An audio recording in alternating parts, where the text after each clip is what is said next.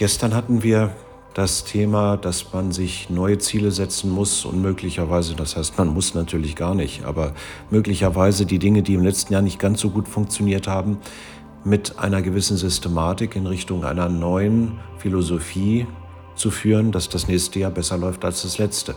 Denn äh, ich glaube, wenn Sie mir eine Weile lang zuhören, dann werden Sie auch sagen, es macht schon Sinn, sich regelmäßig ein kleines bisschen zu verbessern. Und äh, alleine über das Jahr, dass wir jetzt zusammen sind, haben Sie vielleicht das ein oder andere aufgenommen und dann auch schon mal gesagt, Mensch, das hat mich wirklich weitergebracht.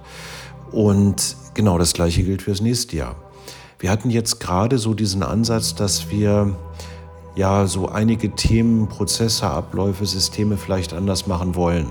Und das gilt es jetzt in eine Logik zu fassen und ich möchte es mal Aktionsplan nennen, um die Dinge, die Sie tun, dann wirklich auch als Ziele zu verfolgen.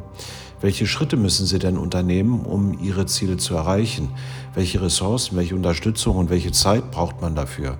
Und wie kann man dann den Fortschritt dann am besten messen?